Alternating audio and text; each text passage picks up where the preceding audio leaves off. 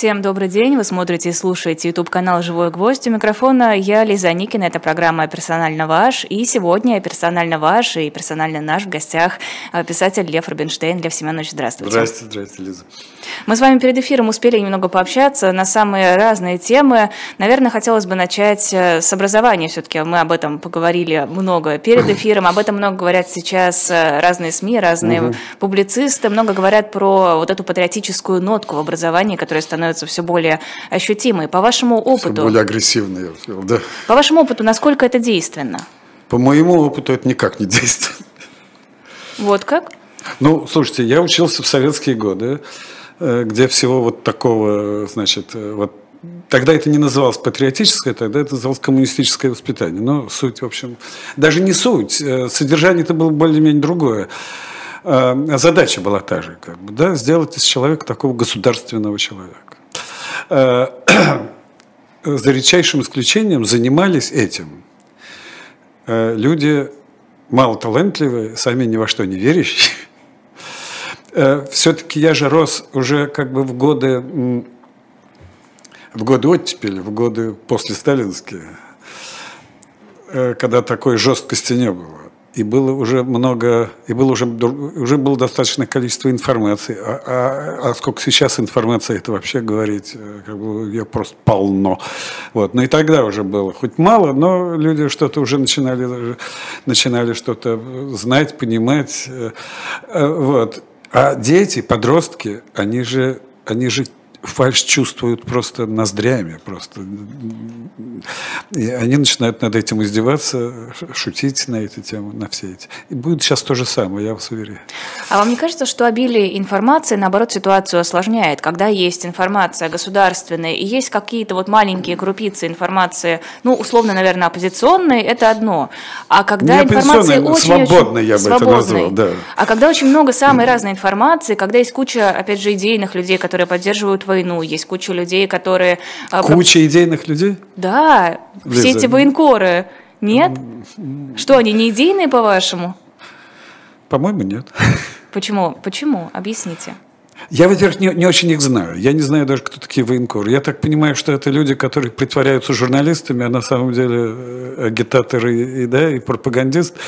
В общем и целом, да которые просто являются не, э, не наблюдателями каких-то, значит, действий, не, ну, а, некоторые, а фактически участниками, ну да. Некоторые из них э, на фронте, некоторые из них находятся в Москве, но просто пропагандируют эту истребинную так называемую политику. Понятно. Это, это в определенных кругах, это мода, как это ни странно звучит. Э, мода на всякую такую, на такую же, на, на, на, мода на правую всю повестку, мода на, ох, я избегаю слов, ну ладно, но мода на фашизоидность некоторую, как бы, да, вот, заметьте, что я не употребляю слово фашизм, вот, ну, э, это давняя такая история, она, по-моему, началась где-то еще с нулевых годов, и так постепенно раскручивается. Э, в, в части и всерьез стали восприниматься абсолютно, сравнительно недавно, абсолютно маргинальные персонажи, вроде Дугина. Да, а, а сейчас он такой как бы, э, как бы главный идеолог. Но такие люди всегда были. А что касается этих военкоров, нет, я их не знаю никого и не могу за них знать, кто там идейный, кто нет, но я подозреваю, что значительная их часть никакая не идейная, а просто, значит, э, ну, зарабатывают люди, ну что? Ну, не знаю, там довольно много людей, я просто периодически мониторю то, что они пишут, людей, которые возмущаются действиями власти, говорят, ну вот наш великий русский народ, он должен взять Украину, а не получается, потому что власть где-то облажалась. Они выступают с искренним разочарованием в э, командовании. С разочарованием, да. Я насчет искренности только очень как бы сомневаюсь. Думаете, что это не искреннее разочарование? Я не знаю, нет. Ну, понимаете, их же, они же не все, это же не один человек, да, их там какое-то количество. Я я не готов это поддержать тему, просто потому что я, в общем-то, о них чего знаю. Я только знаю, что такие есть. Вот. Но знаю других. Но я знаю, скажем, военкоров я, допустим, этих никаких не знаю. Я знаю, что они существуют, но, э, но есть всякие журналисты, которые там, не знаю, телевизионные или газетные. Соловьев искренний? Нет, конечно. Ну ладно. Ну, Симонян. Ну, ну смешно. Ну ладно. Ну, Слушайте, ну это э, они все сколько-то там 10 лет назад говорили прямо противоположные вещи. Э, это нормальный конформизм. Ничего там иск... Ну, конечно, они себя заводят. Понимаете, дело в том, что э, быть, быть таким чистым циником очень трудно. Практически невозможно. Поэтому эти люди себя заводят, они себе внушают. Это можно. Наверняка они верят в то, что говорят. Но начиналось все это не, не потому, что они в это верили. Они конформисты. Они во времена, скажем, э, Ельцина произносили, э, я же помню их, произносили ультралиберальные всякие, значит, речи, потому что тогда так носили. Они и тогда были конформисты, понимаете? Когда они искренне, тогда или сейчас, это не важно. Я думаю, не тогда и не сейчас. Хорошо, вот вы находитесь в Москве. А, по вашим наблюдениям, сколько людей вокруг действительно искренне поддерживают власть, действительно искренне поддерживают ну, войну? Ну, как я что, провожу эти самые, провожу, провожу опросы из моего окружения, никто, допустим, а, ну, а что, я хожу и спрашиваю людей? Ну, всегда же слышно какие-то разговоры Разговоры. Значит, мой, как у многих, э, значит, людей моего круга, наш этот Vox Populi, э, значит, народный глаз, в основном это водители такси, да, так получилось. Так. Вот. Ну, в моем случае, и я с ними, конечно, общ... да, они сами заводят всякие разговоры. Вот. Но люди абсолютно разные, такие и сякие. Другое дело, что сейчас просто стали чуть-чуть больше друг друга побаиваться. Это понятно. Просто много появилось каких-то э, каких-то статей уголовных э, противоречащих всяким конституционным статьям, но тем не менее они работают. Вот. То, что они незаконны, эти законы, это как бы одно дело, но, они, но их стали опасаться, потому что людей реально прессуют. Да? Э, э, вот. Люди меньше разговаривают. Но почему-то вот водители такси по еще по такой советской значит, традиции, они все самые отвязные. Они все говорят, что думают, как правило. Вот, они разные. Это тоже зависит от их бэкграунда, от того, кто из, кто из какой среды. Если, если водитель, скажем, отставной военный, у него одна картина мира в голове. Если водитель, э, житель какой-нибудь окраины э, э, этнической, да, откуда-нибудь он, допустим, из, из Кавказа или, или Средней Азии, у, у, него, друг, у него друг, другая картина мира и так далее. Зависит от степени образованности. Я не так давно я как раз довольно далеко ехал, меня вез, как выяснилось, доктор исторических наук. Вау. Да, который работал в одном из московских высших учебных заведений. Вот. Э, а потом... Э, а как он оказался в такси? Я, то, ли он, то, ли он, то ли он повздорил с начальством, то ли, э, то ли его просто выперли на пенсию. Он не очень молодой был человек. Ну, прям скажем, такой вроде меня. Вот. И... Э, и он очень рад. Он говорит, не надо там ничего, это самое, приспосабливаться. Вот. Я читаю много книжек, машину я хорошо вожу всю жизнь, значит. И, и мне очень интересно, потому что все время разные люди попадают. И мы с ним прекрасно, да, он, он историк Франции еще оказался. А вот вы какие-то закономерности установили для себя? Э, от чего зависит, поддерживает человек войну, не поддерживает, как он реагирует на происходящее? В большинстве случаев от степени образованности. То есть, чем образованнее человек? Ну, тем он критичнее. Конечно, это, это, это, это не мое открытие. Понимаете, но есть человек критически мыслящий и некритически мыслящий. Есть, есть человек, для которого истина является то, что ему рассказали там по телевизору. Вот. А есть человек, который все-таки пользуется другими источниками информации. Есть человек, который историю, хотя бы новейшую историю страны и мира чуть-чуть знает. Э, вот. Э, он, он, например, не будет по отношению к соседнему государству употреблять слово «нацистское». Потому что у, у, у нацизма есть совершенно конкретные определенные э, э, дефиниции. Да? Мы все, те, кто читал книжки, те, кто смотрел кино, те, кто вообще что-то знает, он знает, что такое нацизм, и знает, что э, те, кому это приписывается, тот, к, ним может по-разному относиться. Но уж все что угодно, только это никакой не нацизм.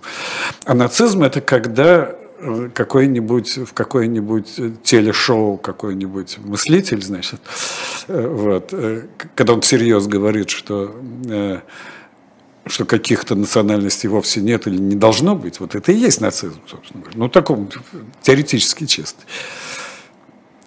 Ну и так далее. И так далее. Там говорят, хунта, да, что такое хунта? Да? Человек, который что-то читал, какие-то книжки, он знает, что такое хунта. А, а, еще... когда, а когда законно, значит, когда законно избранное правительство, оно не может быть хунтой, потому что это законно избранное правительство. Еще Зеленского на каком-то телеканале подписывали как э, лидера группировки УГИЛ, совершенно не заморачиваясь, как вообще... Кого, кого, кого? Зеленского. А, даже УГИЛ. Так? А, не заморачиваясь, что это не совпадает ни с какой расшифровкой. Нет, это сейчас как бы вот в этой пропагандистской практике, это, я не знаю, это ноу-хау или нет, они даже не делают вид, что, э, э, что то, что они говорят, имеет какое-то, значит, под собой доказательную базу какую-то. Ну, просто вот что, что он говорит и говорит, вот они в этом смысле вроде водителей такси. Ну, Водитель наверное, такси в советские может... годы была такая же практика. Нет, нет, нет.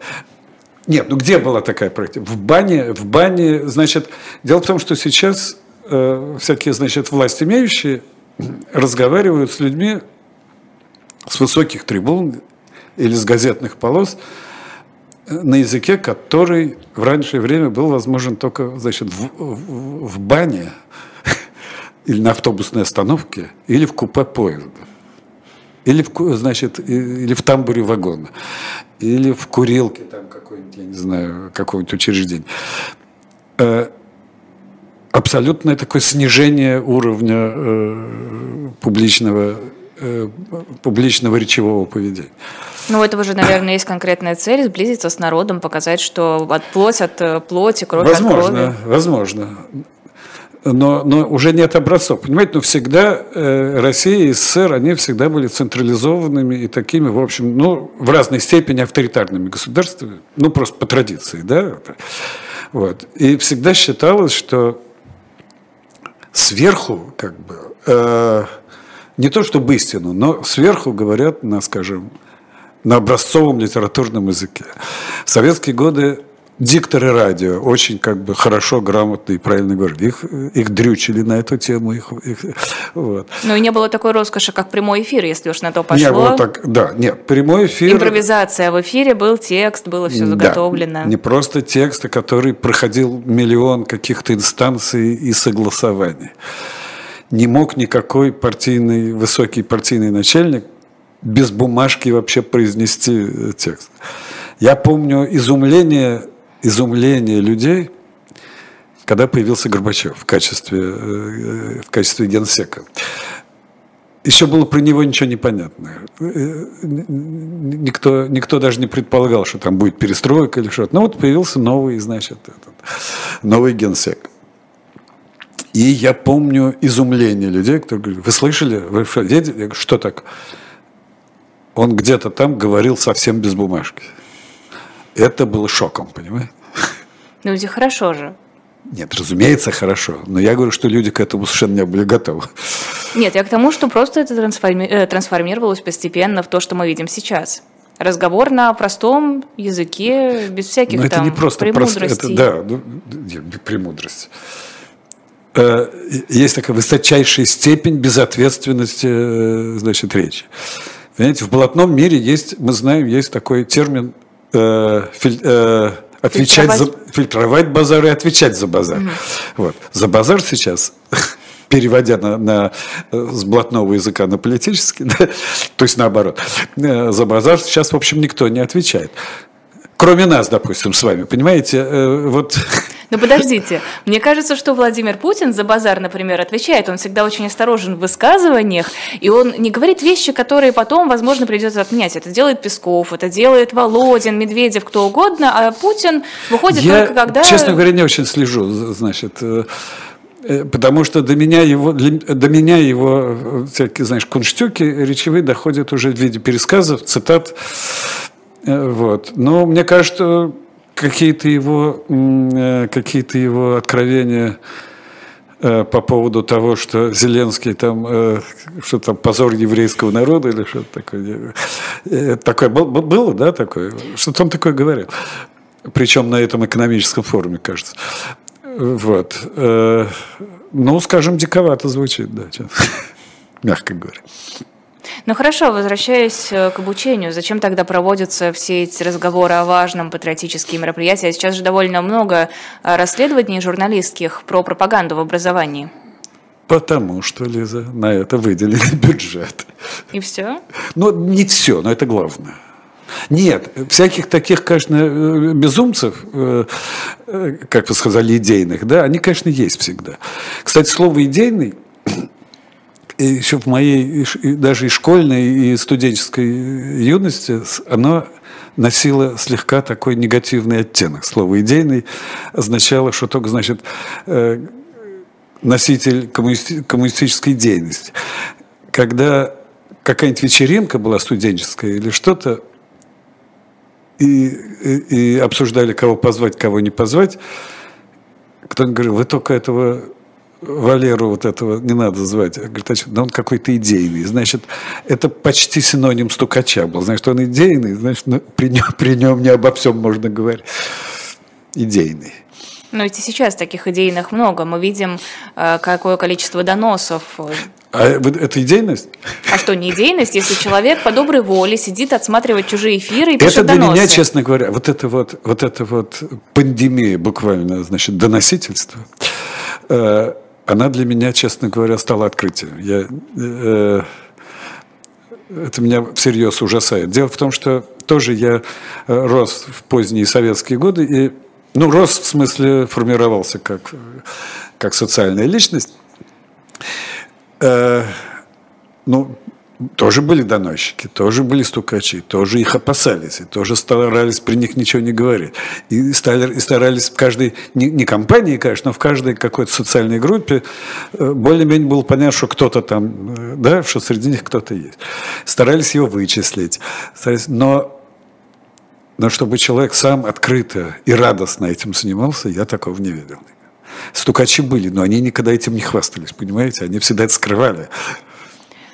А как думаете, почему? Не знаю.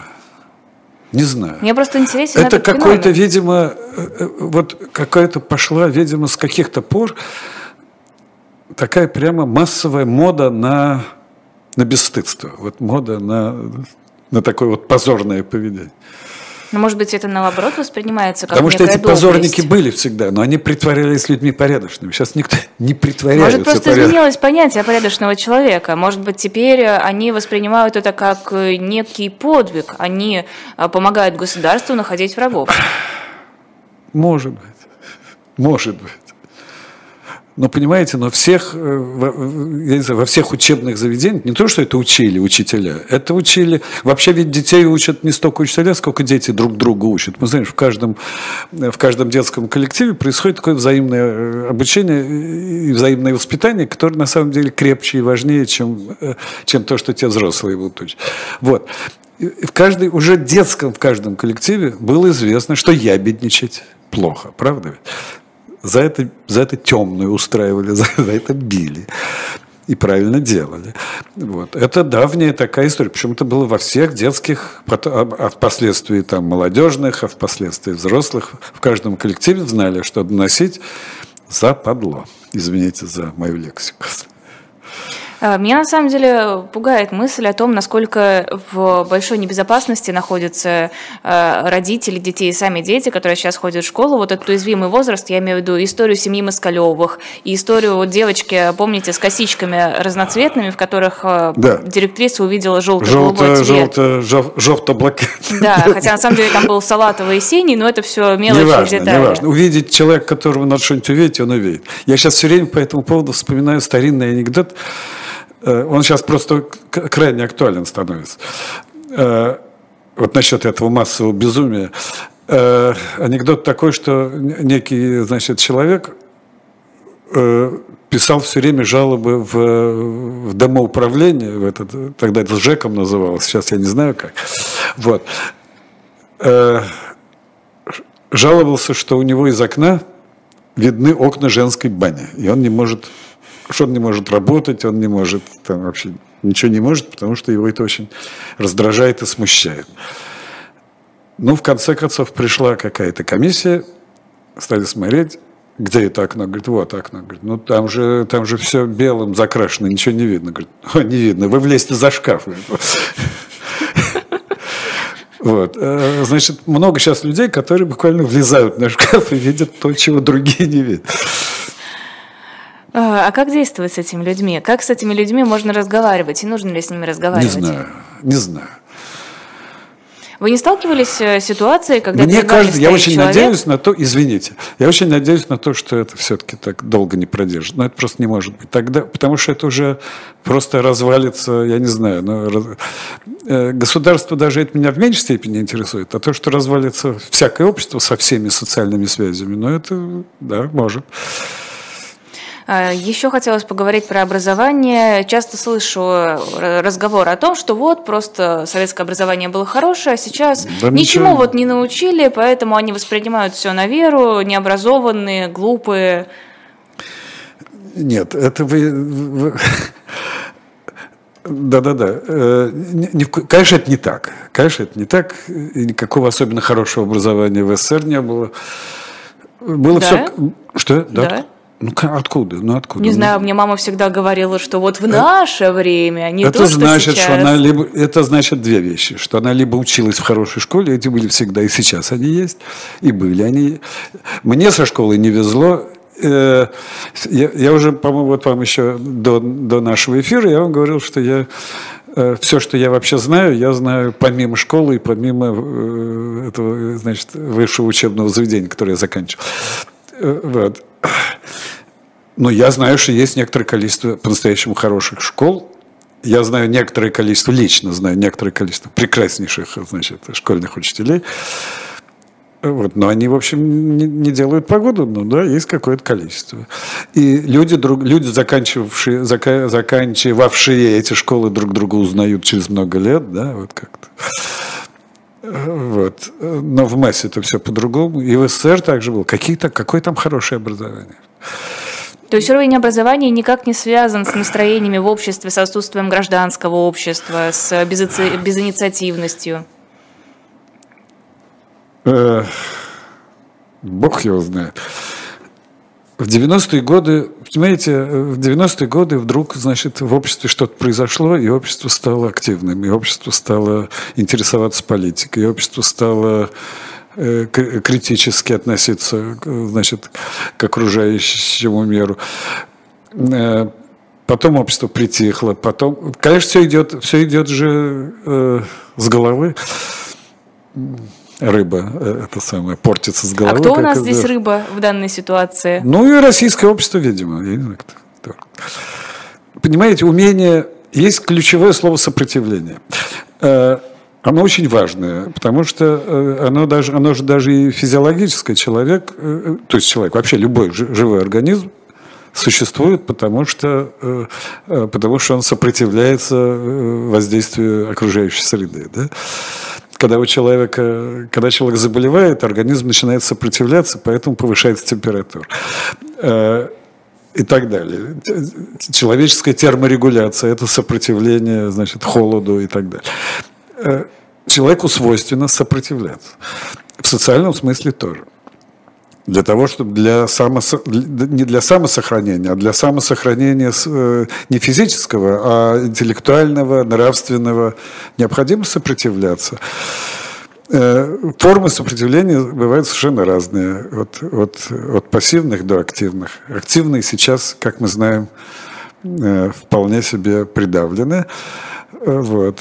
А на пассивное сопротивление, мне кажется, э, кажется, способен более-менее любой человек, если он этого хочет. Почему позволило активное сопротивление себя придавить? Значит, потому, потому, что, потому что не очень активно.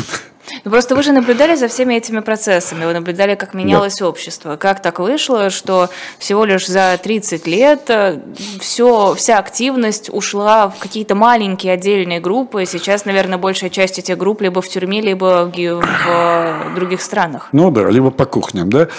Ну да.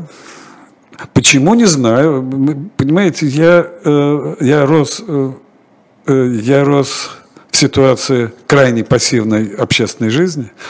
Так это было всегда, на моей памяти. Некоторая активность была очень, она была очень вялая, но, но до сих пор ее помнят. Некоторая активность была, значит, в, в годы оттепели, я тогда был еще ребенком. Э, некоторая активность проявлялась, когда власть э, какие-то особенные творила какие-то особенные гадости, особенно в международном э, смысле. То есть на курсе моего старшего брата, например, одного мальчика, молодого человека, посадили, потому что он открыто выступал Э, против, значит, э, собы... в связи с событиями в Венгрии.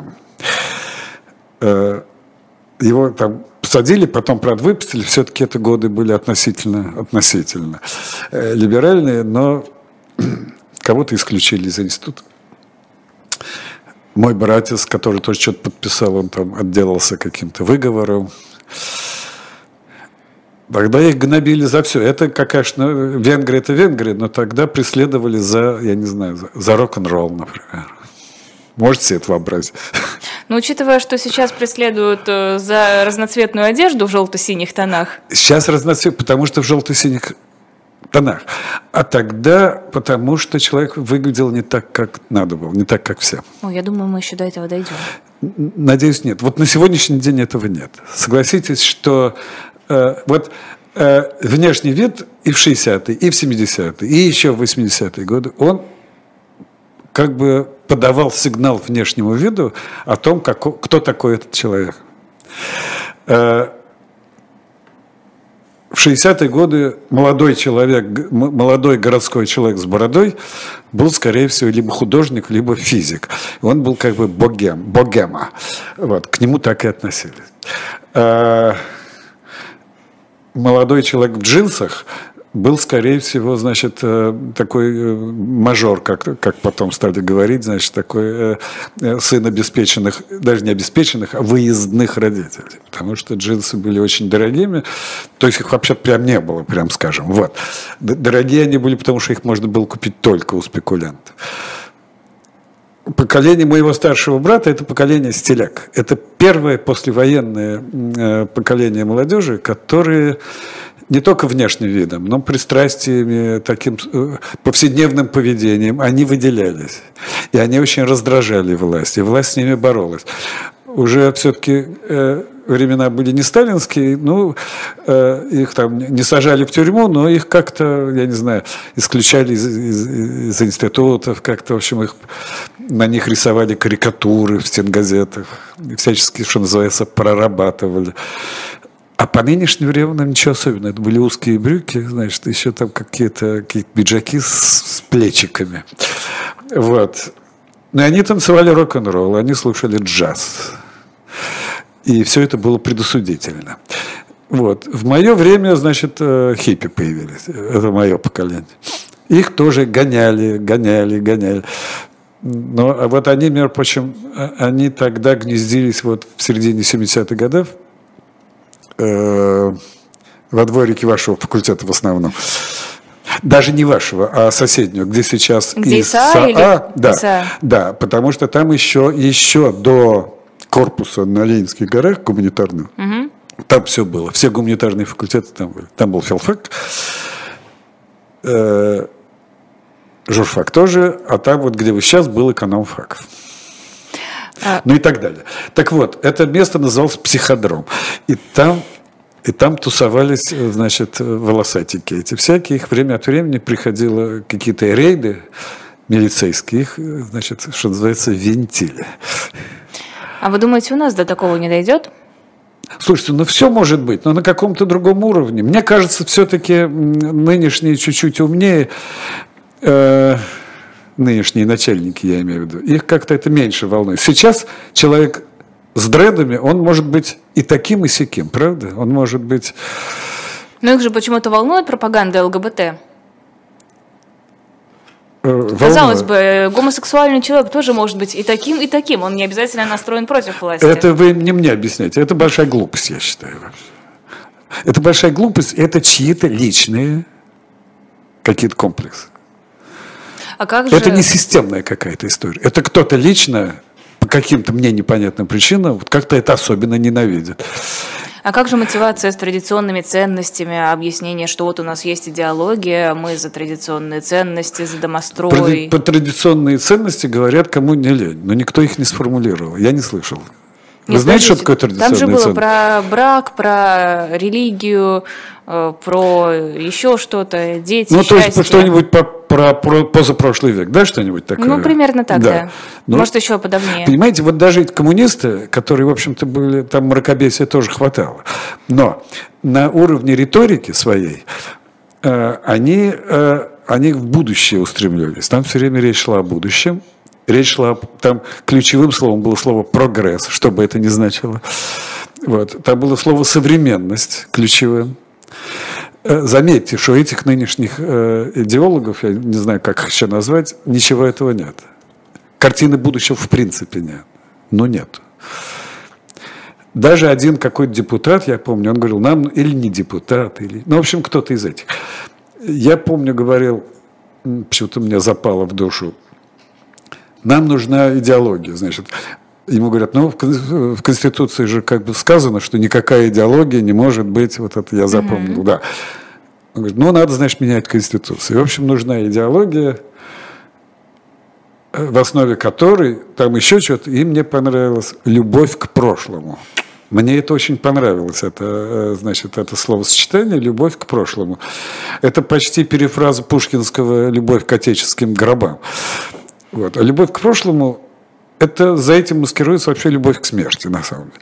Эта воля к смерти, она, э, э, она сопровождала, по-моему, все периоды, 20, все периоды и российской, и, и советской, и постсоветской э, истории, все, все периоды, там все время там все время какая-то была странная, странная любовь к смерти даже в этих песнях гражданской войны, вот это все как один умрем в борьбе за это, вот э, не слишком оптимистически звучит, но это как-то все, э, все к этому привыкли, пели и пели, ну умрем. Вот. За что-то а мы надо попадем было... в рай. И это тоже, да. За что-то надо все время умирать. Погибать, умирать. Но все время шла речь о будущем, потому что, потому что значит, они себе придумали, что коммунизм, который мы, вот советский народ, советский народ строитель коммунизма. Я помню этот плакат так. Вот. Они все время строили коммунизм. Понятно, что они его, значит, не построили и не могли построить, но риторика э, позаимствованная из э, теории марксизма, вот, она была про будущее, понимаете, вот А у этих про прошлое. И это абсолютно бесперспективно. А поговорим э, об этом еще несколько минут после рекламы. А сейчас небольшой перерыв. Это писатель Лев Рубинштейн в эфире YouTube-канала «Живой гвоздь».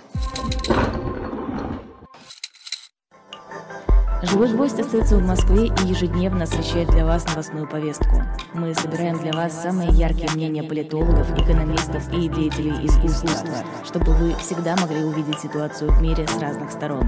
Поддержите нас в это непростое время, чтобы мы могли развиваться и дальше. Как это сделать? Переходите по ссылке под трансляцией или воспользуйтесь QR-кодом, чтобы оставить свой донат.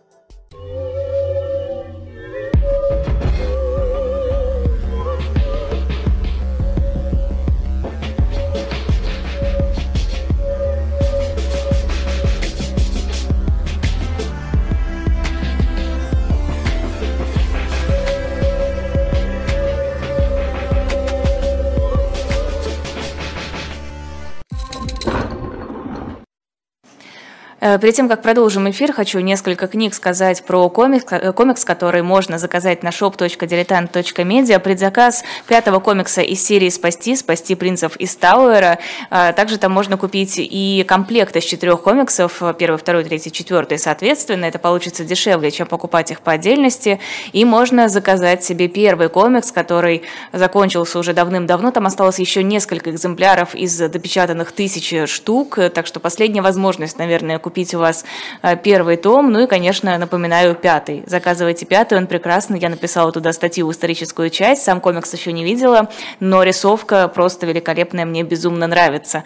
А, продолжаем эфир. Писатель Лев Рубинштейн. Про будущее хотела немного поговорить. Почему за 20 с лишним лет, э, лет нынешняя российская власть не сформулировала какую-то внятную идеологию, которая бы к чему-то вела, которая настраивала бы людей на патриотический лад, которая бы э, помогла строить вот это вот тоталитарное общество. Какое общество? Тоталитарное. Что у нас не тоталитаризм? Пока нет. Но нет, какие-то черты его есть. Вообще я бы, понимаете, с одной стороны, конечно, человеку свойственно, и нам в том числе, э, э, искать и находить исторические аналоги. Потому что ну, это, это свойственно. Все вообще э, и в мире, и в истории, все рифмуется. Но я все время подчеркиваю, что рифма – это не буквальное повторение. Рифма – это созвучие. Да? Это, вот, э, рифмуется, а не повторяется. Я вырос как раз в тоталитарной стране, в тоталитарном государстве. Сейчас оно скорее все-таки автократическое, вот как сейчас говорят. Хотя тут, туда, туда движется, так сказать, все. Но просто мне кажется, что нынешнее общество это не... Оно этого не хочет. Общество как ну, в народ? Целом, в целом. В целом. Ну, мне кажется, что общество не уже люблю... ничего в принципе не хочет. Я так не думаю. Общество не говорит о том, что оно хочет. Ну, так если оно не говорит, что мешает привести это общество к той форме власти, которая будет удобна у этой общества, власти? как и у отдельного человека, есть тоже разные способы сопротивления.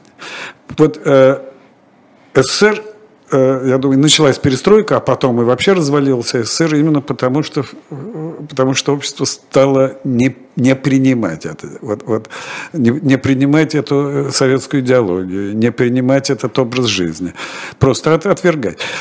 Э, без особенных слов, без... Э, у российского общества есть механизмы, что называется, невербальные. Вот. Еще был такой, знаете, поздний советский анекдот, когда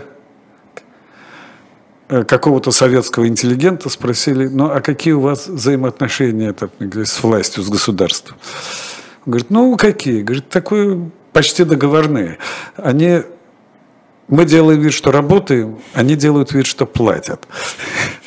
Вот. Э, делают вид. И сейчас делают вид. Конечно, люди боятся высказываться. Но мне кажется, что люди начинают как-то на все вот это, на все вот это э, реагировать каким-то, как это самое,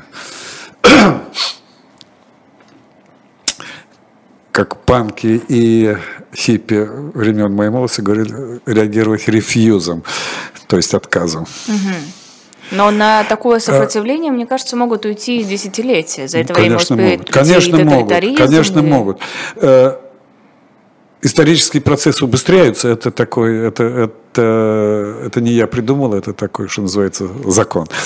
Вот. Э, Все быстрее происходит, и циклы быстрее происходят. Вот.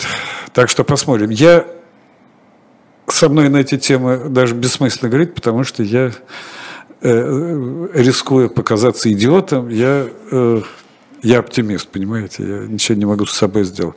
Я знаю, что сейчас это, не, не, что сейчас это неуместно, что э, все только, значит, при встречах друг с другом говорят, как плохо, и как, главное, как будет еще плохо. Наверное, какое-то время будет плохо, но но не может. Есть какие-то законы, понимаете, есть законы жизни. Я не верю, что живое вот, должно умереть, вот, а живое должно жить. Вы поэтому не уезжаете из России из-за оптимизма? Да нет. Оптимистом может быть и, и, и вне понимаете, вообще это очень несовременный подход к делу, кто где географически живет. Это вообще абсолютно не важно, потому что мы все живем, вообще-то говоря, в информационном, едином информационном пространстве. Но в юридическом пространстве мы живем совершенно разном. В каком? Юридическом. Ну, в юридическом, да, и в климатическом. Вот. Но, э, Кстати, вот происходящее в этом правовом, э, даже не поле, я не знаю, в правовой ситуации, которую мы сейчас наблюдаем, мне кажется, даже слово юридически даже не очень подходит. А что подходит? Э, потому что в юридическом, потому что это беспредел юридический. Ну, ну, потому что даже у блатных, уже о которых я сегодня упоминал, может кому-то показаться, что, это, что, что у меня какой-то есть такой опыт, его нет. Но просто я много читал на эту тему. Вот. Э, в уголовном, блатном, так сказать, э, воровском мире есть правила, это все знают. Э, поэтому существует понятие вор в законе. Есть правила, и те, кто эти правила нарушает, называются беспредельщики. Законы какие-никакие, значит, в стране вроде как бы есть. Конституция есть за последний год появились так называемые законы. Я говорю так называемые, потому что они незаконны. Они незаконны. Все, все, что, все, что противоречит главному закону, я имею в виду Конституцию страны, не является законом. Это по определению. Это произвол чистой воды, я считаю. Но, но мы вынуждены, как? Ну, конечно, мы вынуждены считаться, потому что кому охота, вот, кому охота быть преследуемым. Но все равно, но все равно мы живем в одном, в едином мире, ну, в интеллектуальном смысле, в нравственном смысле. Но разве вы не чувствуете этой разницы? Насколько свободнее могут говорить люди, которые Говорить, да, да, говорить, да. Действовать тоже. Действовать, да, тоже. Так что это два очень но, разных пространства. Но, но всегда есть возможности и здесь говорить то, что думаешь. Ну, посложнее. В открытом пространстве посложнее. А мы сейчас что с вами, в чем себе отказываем? Ну как, у нас есть определенные Но рамки, мы не, все которые... тем, не всех тем касались, правильно, да. Фильтруем каким-то образом лексику. Это базар, сильно... да. Фильтруем базар, да. Что, кстати, довольно утомительно. Не знаю, как для вас, а я прям О, я-то вырос, я-то вырос, знаете. Я непривычное существо, мне я это знаю, нравится. Я, я, очень, я очень сочувствую именно молодым людям, которые не понимают которые не понимают и не принимают э, обстоятельств, так сказать, несвободного коммуникативного поведения. Да? Э, мы-то в этом выросли и, можно сказать, имеем иммунитет. Вот. Выросли в условиях э, эдипового вот этого, эдипового, эзопового языка, вот проговорка. Вот. В условиях кухни, в условиях кухни мы выросли. Мы там были абсолютно свободны в речевом своем поведении, но это не выходило за пределы очень узкого круга. Ну что ж, а вот, кстати, о покинувших страну Володин, да и другие официальные лица в последнее время все чаще призывают россиян возвращаться обратно на родину. Ага. Говорят, ну вам же там хуже будет, еще немного. Вот вы послушайте э, президента Чехии, еще немного, и вас оттуда даже не выпустят, вас в какой-нибудь да, лагерь да, отправят. Да, конечно, вот конечно. Как да, да, да, да, да. Как американцы японцев, да? Да, в, да, да. 41 или как он, 40-м. Ну, в общем-то, президент Чехии сам привел этот пример. Он не сказал про лагеря, но... Э, да, да, да. Я примерно знаю, что сказал президент Чехии. Он, конечно, сказал не очень э, деликатную вещь, но, но, но уж точно не то, что имел в виду э, это, спикер какой-то там палаты. Он Думы, да? Госдумы. Госдумы. Вот. Ну, этот персонаж вообще мне очень, как бы, очень всегда забавляет. Он всегда какие-то, да, что-то такое ляпает. Почему зовут назад, не знаю. Мне это непонятно. Потому что, мне кажется, еще там месяц назад говорили, что они все гады и предатели. Ну да? нет, уже довольно давно обсуждали, какие могут быть меры для возвращения уехавших специалистов. Там речь шла о налогообложении, там речь шла... Ну, значит, забеспокоились, что, что, разъех... что разъехались самые как бы креативные люди, самые на что-то способные. А просто ведь потому когда... Что, потому что когда, уе... извините, когда да. уехали там художники-артисты, это их, их, их мало волнует, честно говоря. А если уехали физики-биологи, может быть, это их как-то интересует. Айтишники. Просто когда как раз э, была э, во вторая волна мобилизации, в основном вторая, э, говорили же о том, что власти выгодно, что они уезжают, поэтому не закрывают границы, это выпускание пара. Вот вместо того, чтобы ну, эти понятно, люди... потому что они здесь будут заниматься всякими... Выражать свое недовольство. Да-да-да. Как будто выражать свое недовольство можно только находясь в определенной географической точки. Ну, мало ли, вдруг они на акцию выйдут, соберутся и выйдут, народ будут на что-то подбивать, сажай их потом. Ну, ну, ну и сажай. А что? Они, сейчас развели этих ведомств Ой, силовых. Ну, тюрьмы-то такое, не такое количество. А? Тюрьмы-то не резиновые. Ну, во-первых, они практически резиновые, это страшное количество, мне говорили. Ну, вообще, мне не хочется за них думать, понимаете? Что не, мне просто хочется вот. понять логику, что лучше для власти? Люди уехавшие, которые больше не будут здесь раскачивать лодку, или вернуть их? Э, мне кажется, для них все плохо, условия? потому что они сами себя загнали в какую-то не очень, э, не очень комфортную ситуацию. А выход из этой ситуации плохо. есть? Ну, ну, Лиза, есть, мы его знаем, но какими-то способами заканчивать, так сказать, то, что они начали. Но... А в принципе, какие варианты развития, какое будущее вы видите, ближайшее? Что вам кажется наиболее вероятным? Учитывая какие-то исторические закономерности. Знаете, из каких-то, из каких-то, из каких-то соображений э, суеверия, я даже не хочу, я какие ну, именно, именно, потому что в безумных мозгах может, э, значит, любое решение, э, любое решение возникнуть. Я очень надеюсь на вообще какой-то разум, на какой-то, на какой-то инстинкт самосохранения. Причем уже не их, я не начальство, а, прям скажем так, народонаселения.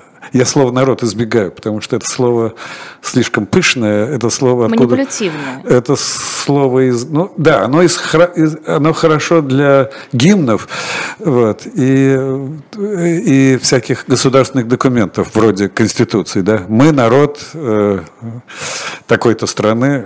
Вот. Ну, потому что народ, ну, мы все народ. И говорят, что народ хочет, что народ не хочет. Народ не знает, что он хочет и чего он не хочет. Потому что народ состоит из отдельных людей. Для меня это вообще очень важная, очень важная доктрина. Я при каждом удобном случае повторяю, что, что никаких нет народов, а есть люди только. Недаром в английском языке нет слова «народ». Слово «народ» есть в немецком языке, и мы знаем, что однажды там случилось. Э, ну, кстати, есть слово humanity, человечество так-то. Ну, человечество, окей, человечество – это совокупность людей, так сказать. Но жив, все равно жив... же есть отдельные люди. Нет, ну человечество есть. Ну как, мы То с вами, здесь вопрос мы с вами часть человечества. А? То есть это вопрос именно принадлежности государства какого-то глобального? Ну, народ это, да, народ это государственное понятие.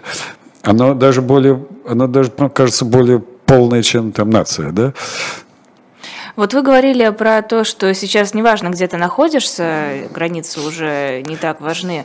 А, а насколько это важно для людей, которые пытаются и дальше заниматься политической деятельностью, но находясь не в России? Ну, как мы знаем, как мы знаем, есть две, э, две доктрины да, на этот счет, две, две точки зрения.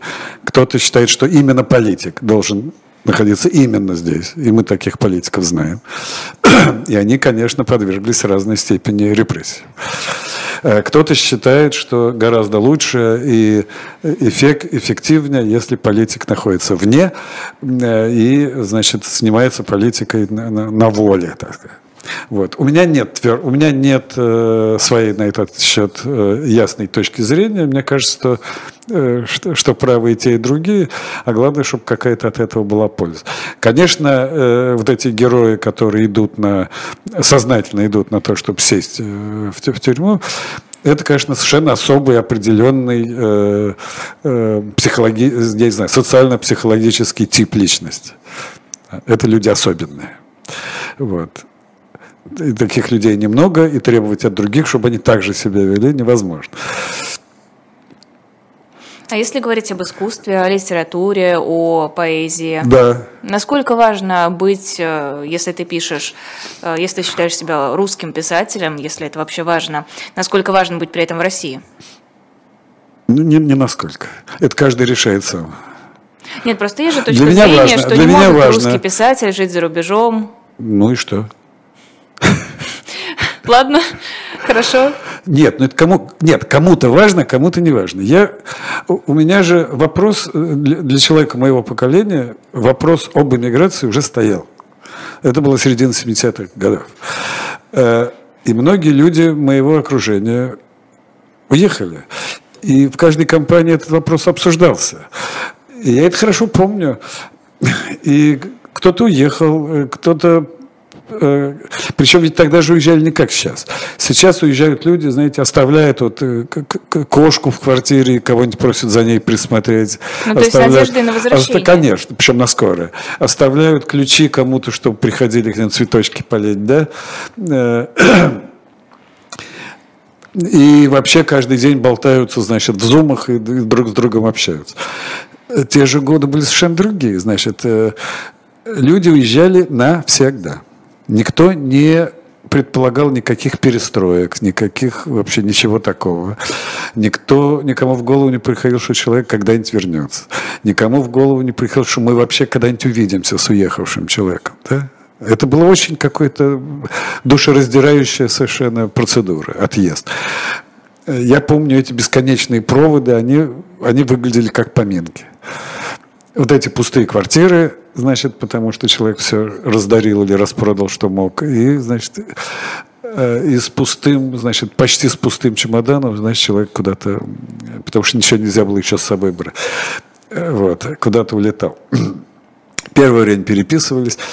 И все решали для себя это как-то. Кто-то кто уезжал, и там, и там вполне, э, значит, находил себя, да, получал там университетскую кафедру э, или, э, или продавал свои работы очень хорошо, а кто-то нет, а у кого-то ничего не получалось, а кто-то менял профессию, а кто-то здесь был каким-то очень, значит, э, важным подпольным там поэтом, а там, а там мыл окна и вот. Кто-то был на это шел сознательно, говорит, да, я лучше буду мыть, да, я буду мыть окна но здесь я вот не буду ходить на партсобрание. Да, я буду в Америке мыть окна и работать на бензоколонке, но и буду свободным человеком. Такие вот тоже были. Вот. А для меня это было, для меня тогда было важно жить здесь, да. Потому что язык, мой язык здесь. Ну, как и сейчас. Но сейчас он еще и здесь. Ну, в общем, как и сейчас. Э, я тогда, помню, сказал или себе, или кому-то, что как скульптор должен жить рядом с глиной, э, из которой он лепит.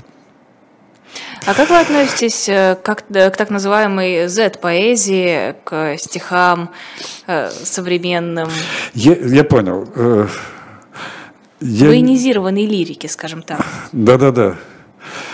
Мне, я читал очень мало. Я даже не хочу это оценивать с какой-то такой, э, с, с литературной точки зрения, потому что в подавляющем большинстве случаев это просто совсем, совсем ничто. Такая, такая чистая, неприкрытая э, графомания, значит, уровня какой-нибудь сельской стенгазеты. Вот. Э, есть там какое-то количество авторов, которых я даже когда знал лично, которые... Серьезно? Да. Не, не, называть не буду. Вот. Я не собиралась спрашивать, я просто удивилась. Нет, которые когда-то были относительно приличными авторами. Но они выбрали вот этот путь.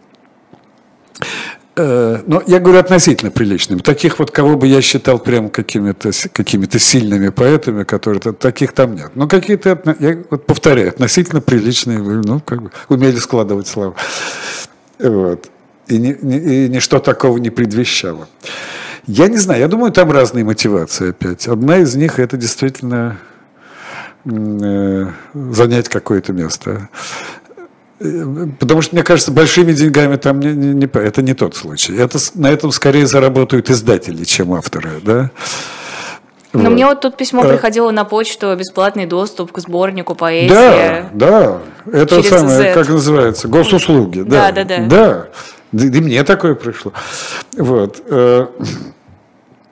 Значит, это люди, которым нравится быть под абсолютным патронажем государственных институтов. Ну, как вот по типу советских писателей, которых, которых содержало государство. Почему вы им отказываете в душевных порывах? Почему вы не думаете, что это может быть искреннее светлое чувство любви к своей Особенно стране? Особенно светлое. Причем тут к стране? К стране я, кстати, своей не хуже их даже. Ну, просто у вас это выражается по-другому. У них это выражается в стихах о доблести русского солдата и защите Донецка. А какое отношение... А все, ладно. Э, ну хорошо, да, наверное, есть такие, да, да. Ну, ну, ну, точно не от большого ума, потому что все-таки совсем не знать новейшую отечественную историю, это для пишущего человека не самое, значит, э, не самое лучшее качество. Были, была, была другая война, из которой сейчас начальство сделало и тоже это, это их отдельное преступление, которое, значит, совершенно уничтожило, так сказать, память о той войне. А для моего поколения это очень важная память, потому что это, потому что это касалось э, поколения моих родителей. Перевернулось ног на голову, я бы сказала. Да, для меня всегда я ту войну и ту вот эту, я даже уже боюсь это слово произносить, победу, вот, э, я до поры до времени воспринимал как личное семейное дело. Но мне кажется, что в большинстве семей так и было. Каковы мы, конечно, ну как, ну мой отец был фронтовик с первого до последнего дня, это Ленинградский фронт. Я помню, э, значит, мы жили там в коммуналке в моем раннем детстве, я помню, как э, собирались все, кто вот там были, вот, их был человек, ну, в нашей квартире, по-моему, трое был. Вот мой отец был какой-то дядя Коля, такой одноногий выездист, и женщина одна такая женщина была. Тоже фронтовик. Да, она типа связистка или что. Вот. И они в этот день молча, день не был выходным, кстати говоря, до 65 -го года, э, они приходили, значит, или к, к нам, значит, к нам в комнату, э, отец доставал, значит, бутылку, вот, они по полстакана наливали, ну, мама резала какие-то огурчики, молча, молча. И не за победу, а за тех, кто... Потому что это был, это был скорбный праздник. Это, это, это не веселуха было. Вот. Я это хорошо помню. И это с какого-то, начиная, вот, начиная с того же 65 -го года, когда, значит, сделали выходной, когда начались эти парады, когда, когда появились... Э, довольно, на мой вкус, фальшивые вот эти вечные огни. Тем более, они, они одинаковые были, бетонные вот эти во всех этих самых. Вот в форме звезд или они тогда ну, другие какие-то, но там было всего два или три, значит, э, типовых каких-то проектов. Ну, вот это все. И я уже постепенно стал понимать, что я к этому никакого отношения. Э, это была попытка приз, ну, присвоение, то, что вот в, в, искусстве, ну, в искусстве называется апроприация. Ну, очень вот, успешная попытка. Успешная, успешная. Вот. Ну, а то, что сейчас это вообще такое, какое сказать, неприличие просто. Ну, вот, ну, невозможно. Невозможно. Но оно ведь работает. Но я почему про это вспомнил? Потому что в ту войну тоже была вот такая поэзия э, и та поэзия была не трескучая. Та, если та поэзия в основном была песенная поэзия. Это были песни времен войны. И большинство из них были по-настоящему талантливые, по-настоящему искренне, как их до сих пор поют эти песни. И не обязательно их поют вот на официальных, это самое, а чаще всего нет. Я сам их пою. Вот. Были, конечно, такая трескотня тоже была, где это самое в бой за Родину, в бой за Сталина. Боевая честь нам дорога, кони сытые, бьют копыты. Встретим мы по-сталински врага. Это, кстати, была песня довоенная. Вот. Серьезно? Предвоенная. То есть, когда уже витало в воздухе? Да. Ну вот.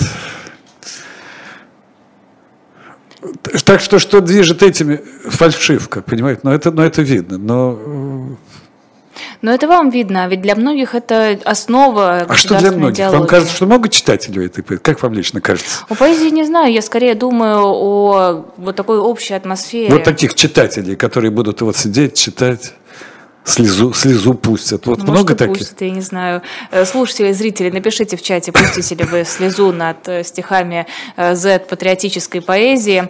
Нет, я говорила на самом деле больше про общую атмосферу, про вот эту идею, что мы, как потомки Великой Отечественной войны, просто обязаны победить в этой войне. Это два тезиса, один проистекает из другого сейчас. Это я наблюдаю даже в знакомых людях. Даже знакомых, да? Да, у меня было Ну, опять несколько... же, значит, либо не знают историю, либо не знают, что такое война, либо, либо путают войну освободительную с войной другой. Вот. Э. Я точно знаю, за что воевали фронтовики поколения моих родителей. Я точно знаю. И они это точно знают За свои дома и семьи. Спасибо огромное, пора заканчивать. Это был писатель Лев Рубинштейн в эфире YouTube-канала «Живой гвоздь». Подписывайтесь на нас, ставьте лайки, переходите в телеграм-канал «Живого гвоздя», тоже подписывайтесь, там есть анонсы эфиров и выкладываются эфиры в подкаст-формате. Ну и, конечно, если вы готовы нас поддержать, э, напоминаю, что мы существуем исключительно за счет ваших пожертвований. Э, можете перевести деньги по QR-кодам, они есть э, кажется, здесь на видео. Есть под видео а, ссылки там для российских банков, для иностранных банков и для подписки на Бусти, но только если вас это не затруднит. Спасибо огромное и до новых встреч.